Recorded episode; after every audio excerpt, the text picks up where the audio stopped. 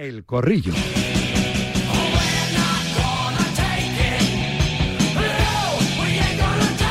Vamos allá, como siempre, las damas primero. Hola Claudia García, Fos Deporte, buenas tardes. Hola Rafa, ¿qué tal? Un placer como siempre, un saludo La para todos y veteranía mucho frío. después, mucho frío, mucho, mucho, mucho. Por eso vamos a abrigar las orejas de nuestros oyentes con eh, buenos argumentos en este tiempo de opinión. La veteranía la personaliza en el corrillo el profesor José Luis San Martín, ex preparador y ex recuperador físico del Real Madrid durante casi cuatro décadas. Hola José Luis, ¿qué tal? Buenas tardes. ¿Qué tal, Rafa? Buenas tardes. Un saludo para todos. Veteranía, pero no, como aunque él diga que es un jubileta, si nos ponemos a correr todos nos funde, ¿eh? O sea, está más en forma Bueno, que. yo en moto. Yo corro en moto, moto mejor. No sé si está más en forma que José Miguel Muñoz, yo creo que sí. Number One Sport, Sevilla, ¿qué tal, José Miguel? Buenas tardes. Yo, como decía Rogelio, exjugador del Real Betis, correr es de cobarde. Yo a los pies de mi profe, el- yo aprendiendo del profe siempre, pero siempre un pasito por detrás. Eso, eso. Vamos, Yo me tú, uno. tú ves la foto que tiene el, el profe en, en su WhatsApp personal, ¿eh? que está haciendo ahí series con Beckham, y dice, bueno, en buena hora, ¿verdad? Me, me ponía a mí en forma en aquella en aquel equipo de Galácticos con, con el profe al lado, estaríamos como Beckham todos. ¿eh? Pero bueno, por Jugando cierto... un po- no tan pero guapo, jugando pero un pelín mejor al fútbol que Beckham. Sí, eso sí, eso sí. Eso sí.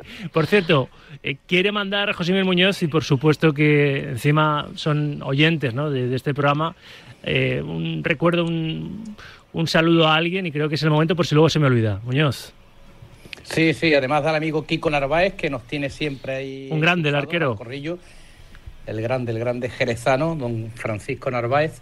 Eh, un saludo grande a, Kiko Pérez Ventana, fotógrafo de Number One Sport.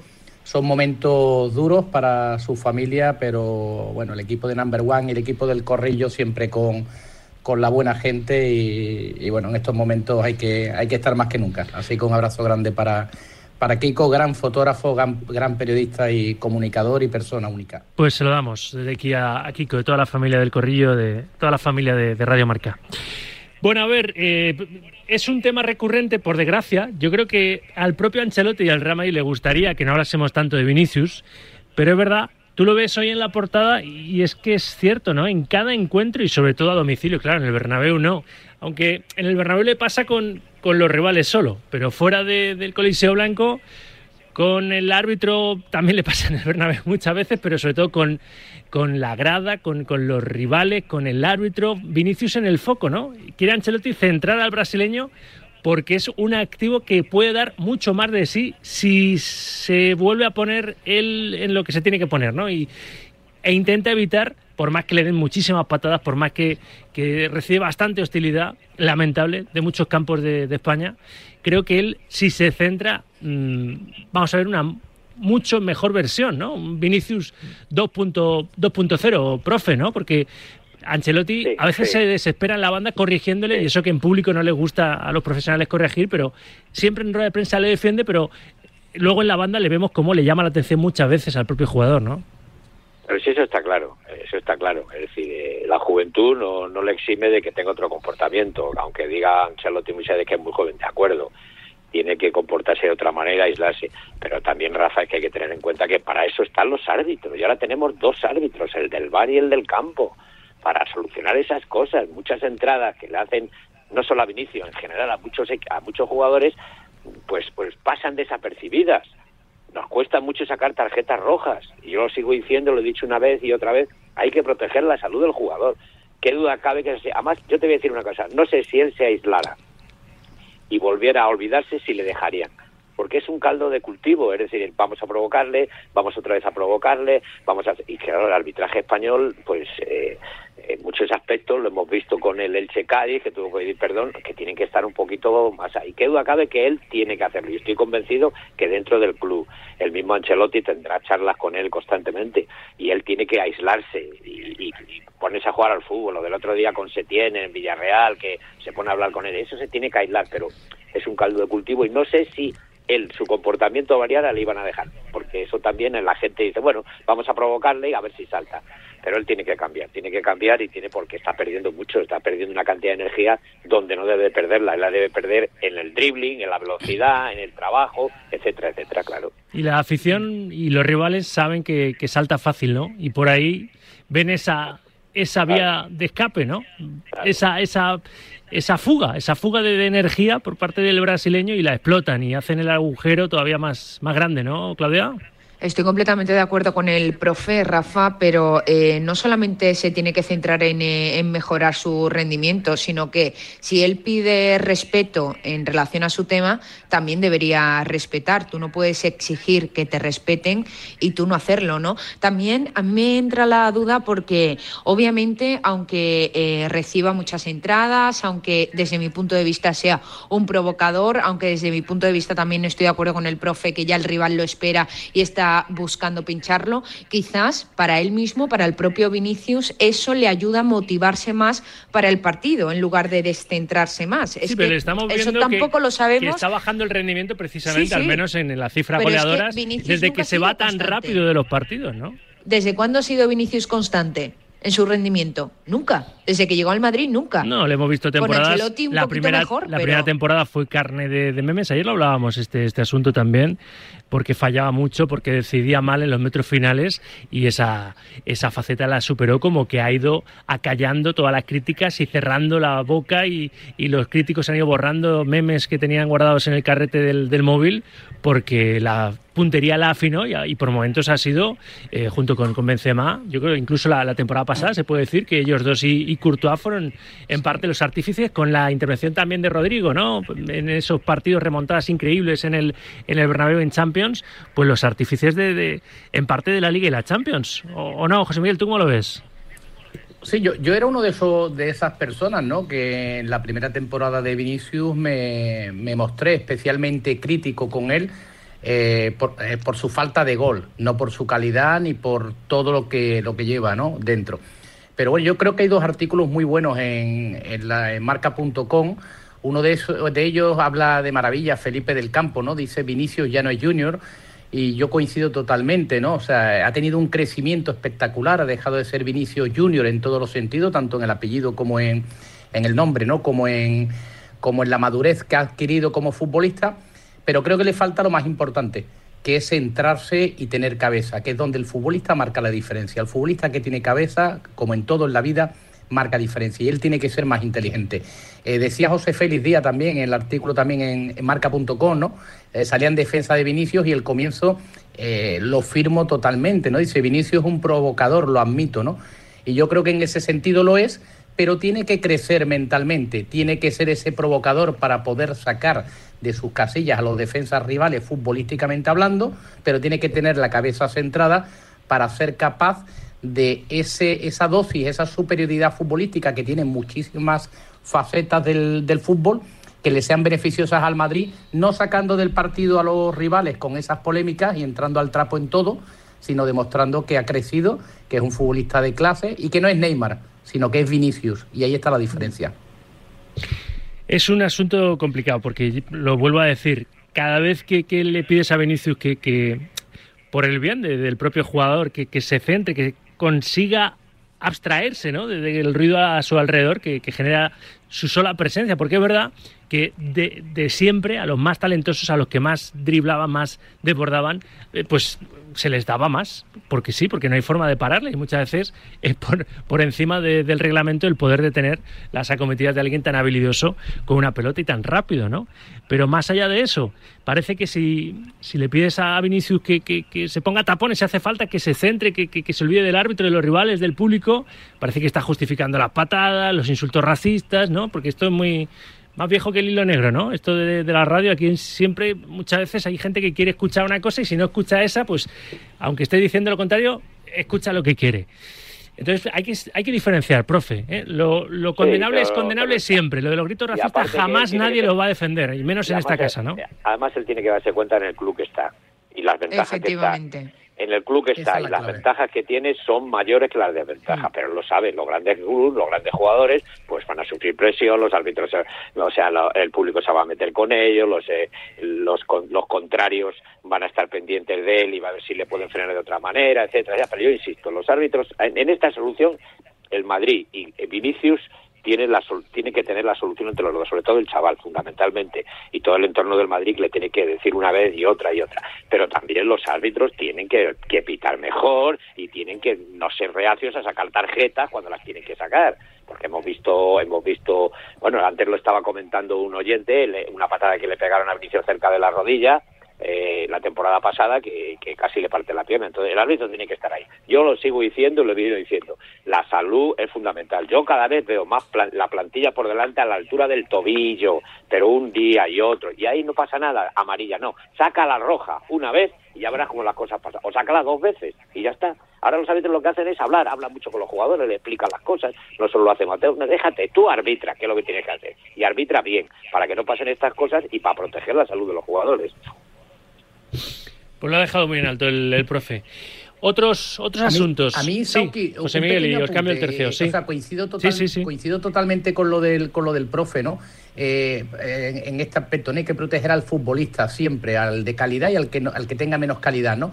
Pero también creo que, y el profe conoce como nadie la Casa Blanca, creo que el equipo de psicólogos del Madrid también se tendría que plantear, si no lo han hecho ya, oye, eh, lo mismo lo han hecho ya, ¿no? el, ver al futbolista al hablar Yo creo que sí que está habiendo un trabajo de, puertas para adentro oh, en el oh, club. Oh, ¿eh? Ya te digo yo que sí, José Miguel, mm. ya te digo que todo el Madrid está en eso. Por eso, para darle ese toquecito de retención, porque si lo hace, va a ser un jugador buah, espectacular. Ya, es un gran futbolista, puede llegar a ser un crack, de verdad. Rafa? Si controla ese tipo de situaciones, sí. Sí, y también, Rafa, yo eh, lo que no estoy del todo de acuerdo con el profe es en la intervención más aún del, de los árbitros, ¿no? Al fin y al cabo, si alguien tiene que educar al jugador es el club al que, al que pertenece, en este caso al Real Madrid, no el árbitro, porque si al final pedimos siempre más intervención aún del equipo eh, arbitral, eh, nos vamos a ir alejando cada vez más de la Premier y al fin y al cabo la distancia cada vez es mayor. En la Premier no hay tanta intervención por parte de, de los árbitros, hay más fútbol, dejan más jugar, hay más ritmo. Yo, desde mi punto de vista, esto lo tiene que corregir el club y centrarse en el jugador y centrarse no solo en Vinicius, sino que cada club trabaje lo que es el respeto a la educación y, al fin y al cabo, los valores del fútbol, más que la intervención arbitral. Desde mi punto sí, pero, yo solo un apunte, solo un apunte. En la Premier, Claudia, si yo veo algún partido de la Premier, el, el famoso tackle, el jugador va al balón a, a muerte, al balón. Pero aquí hay muy, muy mala intención, en general, ¿eh? en todos los equipos. Claro, aquí hay muy mala intención. Es decir, hay, hay muchísimos jugadores que por la impotencia te pegan el palo cuando el jugador ha pasado. Allí en Inglaterra van cara a cara. claro, pero eso hay que trabajarlo en el club, ¿no, profe? Sí, pero digo que los árbitros, los árbitros, eh, o sea, que aquí el fútbol hay muchísimos jugadores que, que cuando le han rebasado al jugador es cuando le dan la patada. No, no, no, no. En la, Inglaterra lo sabrá, pero hay más fútbol directo, hay más fútbol al balón, eh, mucho más. Y aquí no. Aquí no, aquí hay mucha mucha mala intención en general, ¿eh? en todos los equipos, incluidos los jugadores del Madrid también, que también han hecho de entrada fuerte. Quiere decir que, que los árbitros es otro nivel. Allí dice, no es que parece que permiten más, no es que permitan más, es que es, otro fútbol. Ahora sí creo que de las grandes ligas estamos en el récord de rojas esta temporada y de, amarillas y demás. ¿eh? O sea, eh, no sé si los jugadores se emplean con esa contundencia, como dice el profe, que en parte estoy de acuerdo, o nuestros hábitos son más de, gatillo fácil. Yo, creo además que el profe lo que yo creo además eh, con respecto a lo que ha dicho Claudia, ¿no? que no estaba de acuerdo con el profe, yo creo que el profe a lo que se refiere eh, metiendo por supuesto a los jugadores del Madrid, es que los árbitros si en lugar de la tarjeta en naranja enseñar la amarilla, en esa naranja mostrar la roja directamente, el futbolista tendría más cuidado y veríamos más espectáculo, porque la diferencia entre la Premier o la Liga Española, que estamos a años luz de la Premier, la gran diferencia es que allí se emplean con dureza y sin violencia y aquí se emplean con violencia. Hay una diferencia importante. Quiero sacar otro, otro tema. Eh, tiene que ver con, con el partido que, bueno, pues en este programa estamos poniendo más, eh, dirigiendo más la, mirada hacia ese derby capitalino por, por razones obvias, ¿no? Porque es el principal área de influencia es la, Comunidad de Madrid de, Directo Marca, más allá de que se escuchen en toda España por, por las aplicaciones, por, por, la, por la TDT, por, por radiomarca.com y por las emisoras donde no tenemos programación local también se emite eh, este, esta emisión nacional de Directo Marca. Es el, tema de las entradas. Es, sé que es periférico, que no tiene que ver con, con el deporte, pero sí que tiene que ver con con un poco la paz social entre aficiones y entre clubes. El Atleti está muy molesto porque solo va a tener 334 entradas pese a que pidió más de 4.000 para ese Real Madrid Atlético del jueves, cuartos de final de la Copa del Rey. Decía Antonio Sanz antes, en esa opinión que, me ha dejado en la primera hora del programa, que hombre, que siendo partido único, no porque sea en el Bernabéu, que todos los, los clubes, si gracias a que salió antes su bolita en el sorteo, pues eh, van a jugar la eliminatoria como locales, deberían de tener cierta, no sé, consideración con, la afición rival para que, hombre, no va a ser mitad y mitad, pero que, no sé, que 4.000 no me parece una cosa exagerada lo que pedía el, el Atleti, ¿no? Para arropar a su equipo desde, desde, la, desde la grada del, Coliseo Blanco. ¿Qué, os parece a vosotros? ¿No os parece? Yo, ah, sí. No, sí, yo te lo digo sinceramente. Yo creo que sí, que deberían de dar más entrada, que duda cabe. Eso fue, eso es fundamental. Eh, no sé las motivaciones que ha tenido el Madrid para reducir tanto las entradas, no lo sé, no tengo ni idea, pero sí que duda cabe, hombre. No 50-50 porque, porque no, porque eso, lógicamente cada uno quiere que su afición, cuanto más afición haya, más, más va a apoyar a su equipo jugando en casa, lógicamente, pero sí, a mí no, a mí me parece bien que le hubiera dado las entradas que hubiera pedido. Me pasa un oyente una pantalla un pantallazo de no pues del reglamento imagino que es de, la página web del Real Madrid que dice entradas a afición visitante para generar conocimiento. Se comunica que las localidades destinadas a la afición visitante solo pueden adquirirse a través del equipo visitante y que por seguridad se ubican en una zona debidamente separada del resto de aficionados. El Real Madrid se reserva el derecho a impedir la entrada al estadio a aficionados del equipo visitante con localidades que ya hayan sido adquiridas por otros canales y no estén ubicadas en dicha zona. No a esto se suma lo de la Real Sociedad que en el caso de los aficionados Donos Tierras están muy enfadados porque no les dejan ir con la camiseta de su equipo al Camp Nou. Y, y, al parecer hay base legal para también dentro del derecho de admisión un club poder impedirlo, pero que es cargarte ya el fútbol. O sea, eh, ¿en qué provoca eh, odio o genera violencia que un aficionado de la Real, por, por poner este caso, vaya al estadio visitante con la camiseta de su equipo? No lo puedo entender. Y esto la federación, porque al fin y al cabo la Copa es una, una competición que organiza la, la federación debería intervenir y ese tipo de normas, pues, no sé, me parecen un poco absurdas, ¿no? Yo creo que hay que hacer algo urgente. Yo ayer cuando me lo decían pensaba que me estaban tomando el pelo, me lo, me lo mandaban por un grupo que tenemos de, bueno, amigos y, aficionados, ¿no? De, de Arconada y me lo comentaban, oye, la Real no podrán ir los aficionados y me parecía increíble. Yo sé que las relaciones entre la Real Sociedad y el Barça no son nada buenos, buenas en los últimos años, hasta el punto que entre los clubes no se dan las clásicas entradas de protocolo. Pues fíjate que Xavi ha puesto por la nube, me imagino que al margen de todo eso, a, la Real, a, a Imanol, al trabajo que hacen de cantera y demás, en la rueda de prensa que hemos escuchado en directo. Sí, pero a mí, como te digo, no me parece, cuando ayer me lo decían, me llevaba las manos a la cabeza. Es verdad que con la ley en la mano, el Barça está cumpliendo. Eh, ya pasó con el Entrach eh, y desde entonces, bueno, el Barça tomó esa medida de no permitir la entrada a los aficionados rivales con la camiseta de su equipo, en una medida que este año ha estado implantada con los equipos eh, visitantes. Pues lo podía haber hecho cuando, cuando el Eintracht de Frankfurt pobló de camisetas blancas, porque visten de blanco ese conjunto alemán en esa eliminatoria de, Europa League. A la postre, el Eintracht fue campeón de esa edición de la segunda competición europea y, fue una vergüenza que había más aficionados del equipo alemán que del Barça y, estaba todo, todo el Camp poblado de camisetas blancas. Entonces no se, no se aplicó. No sé por qué ahora. Esto, esto es una vergüenza, Rafa.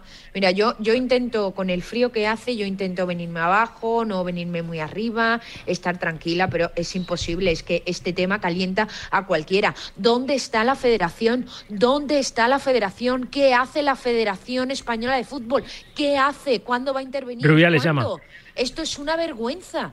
Esto es una vergüenza. Lo que va a, realizar el Barça es una vergüenza, una falta de respeto al aficionado, que el fútbol pertenece al aficionado, pertenece a los seguidores. El fútbol está donde está gracias a la gente que sigue este deporte, por favor. Y le están faltando el respeto a todo el aficionado que ama el fútbol. Esto es una vergüenza. Y por parte de, las entradas por parte del Atlético de Madrid, que yo sepa, según la información que yo tengo, el club ha dicho no, las que me deis. Y un derby le interesa a todo el mundo, ya sea en Copa, en Liga e incluso amistoso. Y si en el último derby el Atlético de Madrid le dio eh, cerca de 400 entradas al Real Madrid, ahora, se el partido único, se tiene que comer lo que él hizo, porque el fútbol funciona así. Y si tú a mí, aunque sea en Liga, aunque sea en el amistoso, me das 300, yo te te voy a devolver 300. Es el mismo tema que Vinicius, que lo hablaba antes, y decía la misma frase. Si tú quieres respeto, tú tienes que respetar. Y es así, y no hay más. El profe está muy callado en esto de, la camiseta de la Real Sociedad que no pueda la afición entrar en el Camp Nou con ella estoy totalmente de acuerdo con Claudia, claro, pero es que esto es una, aunque sea legal, pero es que esto es, estamos llegando a unos límites insospechados eh, y estoy de acuerdo que tiene que la federación intervenir y ya está, porque claro, eso es, que no puede ir con la campeona, hombre, por favor, vamos a hacer eh, lo que es el fútbol, que todo el mundo disfrute, los aficionados, eh, eh todo el mundo, no, no, no, eso es, eso no se puede, no se puede consentir, eso es una, eso no se puede consentir. Yo imagino que en el Barça es que habrá eh, personas especialmente inteligentes y con otro, otra sensibilidad, ¿no?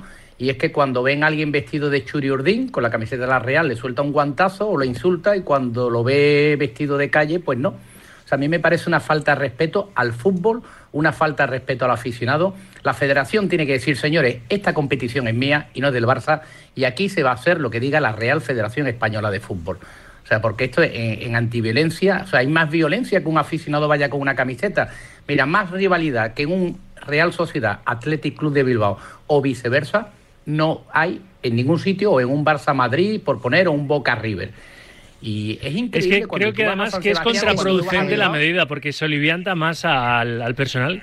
Si va al estadio visitante y no le dejan ir con su camiseta, que no van tranquilos a ver, sin provocar, a ver a su equipo en, un estadio rival, pero con, toda la calma, pues como que eso se olivianta ah. más los ánimos, ¿no? Creo que está mal pensada la medida. Es contraproducente. Por, por poner un poco de humor, Sauki, yo creo que vamos a terminar llevando un pasaporte que nos va a dar la Liga y la Federación a los partidos de fútbol donde dice que vamos duchaditos meaditos. Hemos hecho nuestras necesidades. Llevamos el desodorante que nos dice la liga, llevamos el perfume que nos dice la federación y que está todo el mundo saneadito para que bueno esté todo el mundo calladito en la grada, el partido se juegue como los partidos de tenis, si todo el mundo en silencio, solo se puede aplaudir o gritar cuando la pelota sale fuera para no molestar. Mira, a porque no se le ha ocurrido a ningún compañero hacerle esa pregunta a Xavi, pero igual que le han preguntado por la eliminación eh, la descalificación del Barça y el Sevilla en la Copa de la, de la Reina por alineación indebida y ha dicho, no, fallo nuestro, la ley es la ley, ya está. Estoy convencido que Xavi hubiera dicho que él que es muy futbolero que no, no entendía o no creo, creo creo pensar que se hubiese puesto en esa en esa posición que no entendería que no pudieran entrar y que no vayan a entrar vaya con la camiseta de la Real los aficionados del equipo de Nostearra mañana al, al Camp Nou. Creo eh no es que a ningún compañero se le, ha, se le ha ocurrido preguntárselo no al técnico del Barça. Igual estoy adelantando. yo lo que invitaría es a todos los equipos yo invitaría a todos los equipos de fútbol que esa medida la tomen cuando el Barcelona visite San Sebastián, cuando visite Sevilla, cuando visite el campo Atlético de Madrid, que no se permita a ningún aficionado del Barça eh, que entre con la camiseta de su equipo. Al resto sí, a los del Barça no, para ver si de esta forma el aficionado al Barça le dice a su club, oye, ¿qué estáis haciendo? Que os cargáis el fútbol. Os cargáis al aficionado, que es el que paga. El mensaje que, el mensaje que están mandando para la cantidad de chavales jóvenes que van al fútbol, porque me está sí, es que no, no tiene ni pie ni cabeza. Un, chavalito con 12 o 13 años no puede llevar su camiseta, sea del equipo que sea, pero hombre, por favor, si ahí está el, ahí está el cultivo del Es más, es que lo que tendría que, pasar es que, no, suceda absolutamente nada por ir con la camiseta de, del rival. Mira, por supuesto. así, van a, así van a vender muchas camisetas en la tienda del Barça. ¿eh? Claudia, muy rápido, que los oyentes están empujando la puerta de este estudio y van a romper. rapidísimo. Hasta hace poco en un periodista no podía sentenciar eh, de qué club era y hasta, hasta hace nada cada vez se dice más libremente. Yo aquí lo he dicho en muchas ocasiones. Yo soy del Real Betis Balompié, pero mi padre, mi padre es del Sevilla. Yo nací con un sevillista en mi casa. Yo he ido con mi padre a partidos, yo con mi camiseta del Betis y mi padre con su camiseta del Sevilla felices, sin ningún tipo de problema. ¿Qué está pasando en el fútbol? A ver qué opinan los oyentes. Mi nieta es del Atleti y mi nieto pequeño del Madrid. Y no pasa nada, y eso es precioso. precioso. Bueno, bueno, eso de que no pasa. Bueno, pasa, pasa. Sí, si, uno, si uno es de, del Atleti, si uno es del Atleti y el otro es de, del Madrid, pues seguramente pues te toca dormir en el sillón en más de una ocasión. Pues, pues puede pasar. El que sufre es el abuelo. El que sufre también, el abuelo. También. A ver, no, no, no, yo no soy anti nada. A ver, los que están. José Miguel. Yo no, no digo porque pierda, no. Digo, digo, porque siempre pierde uno de los nietos. Los que están escuchando pero el yo, pero yo gano, pero yo siempre gano porque si gana Madrid gano y si Alguien está contento. Está claro. A ver, a ver, nueva tanda, nueva entrega, notas de audio en el 78 26 90 92. Me da a mí que va a ser monotema Vinicius. También lo he pedido yo, ¿eh? pero no sé, los oyentes son libres para opinar, por ejemplo, como han hecho estos últimos, esta segunda tanda. Sobre Vinicius, si desde el primer día en que empezó a jugar en España le agreden y los árbitros y el VAR miran a otro lado y luego ve como a Camavinga la primera entrada que hace, si ha falta o no sea falta, le sacan tarjeta amarilla, ¿cómo quieren que no proteste y esté indignado? Si le dan y no entra ni el VAR ni el árbitro y encima le llaman la atención a él. Radio Marca, en España no hay cosa que más duela que la envidia. La envidia, envidia, envidia. Todos pensaron que, que Vini Junior o Vinicio Junior iba a ser un fracaso. Se ríen de meme y eso. Y no pueden soportar que haya sido un exitazo. Porque ya le ha dado al Madrid Copa de Europa y Liga. Con lo cual ya el fichaje ya ha salido rentable. No, ha salido mil rentable. Pero como en España la envidia le pone a la gente la mala leche en el cuerpo, pues resulta eso. Que no pueden soportar que lo que ellos pensaron que iba a ser un fracaso sea un exitazo. Ahora va y lo casca. Buenos días, Radio Marca, desde Las Palmas. A mí que para defender a Vinicius se tengan que ir a que si el año pasado con más feo. Yo voy partido a partido, como el Cholo Simeone. Y la realidad es que en el último partido, la entrada más dura de todo el partido la hizo Vinicius, de roja, y no se la sacaron. Así que eso de que este fin de semana le cosieron y le hicieron de todo es mentira. Y Vinicius sigue armándola. El problema con el asunto Vinicius es que los que en su día criticaban duramente a Neymar por su manera de jugar, por sus provocaciones, por sus fingimientos, son los que ahora defienden a ultranza a Vinicius por hacer exactamente lo mismo. Muy bien, pues son opiniones argumentadas. Podremos estar o no de acuerdo, pero me encanta que los oyentes se sientan libres para mandarnos su, forma de entender las actualidades que los temas de actualidad, las actualidades, iba a decir, que proponemos. Lo tenemos que dejar aquí. Hemos hablado bien poquito de fútbol, pero a veces eh, vienen los días así. Eh, conseguiremos hacerlo. Mañana me propongo que este corrillo sea más futbolero. Os ha tocado, lo siento. Claudia García, que tengo que, que hacer más recados. Gracias, un corrillo más. Gracias, un placer como siempre. Un abrazo. Profe, lo mismo. Gracias, Rafa. Un saludo para todos. Y José Miguel, cuídate mucho.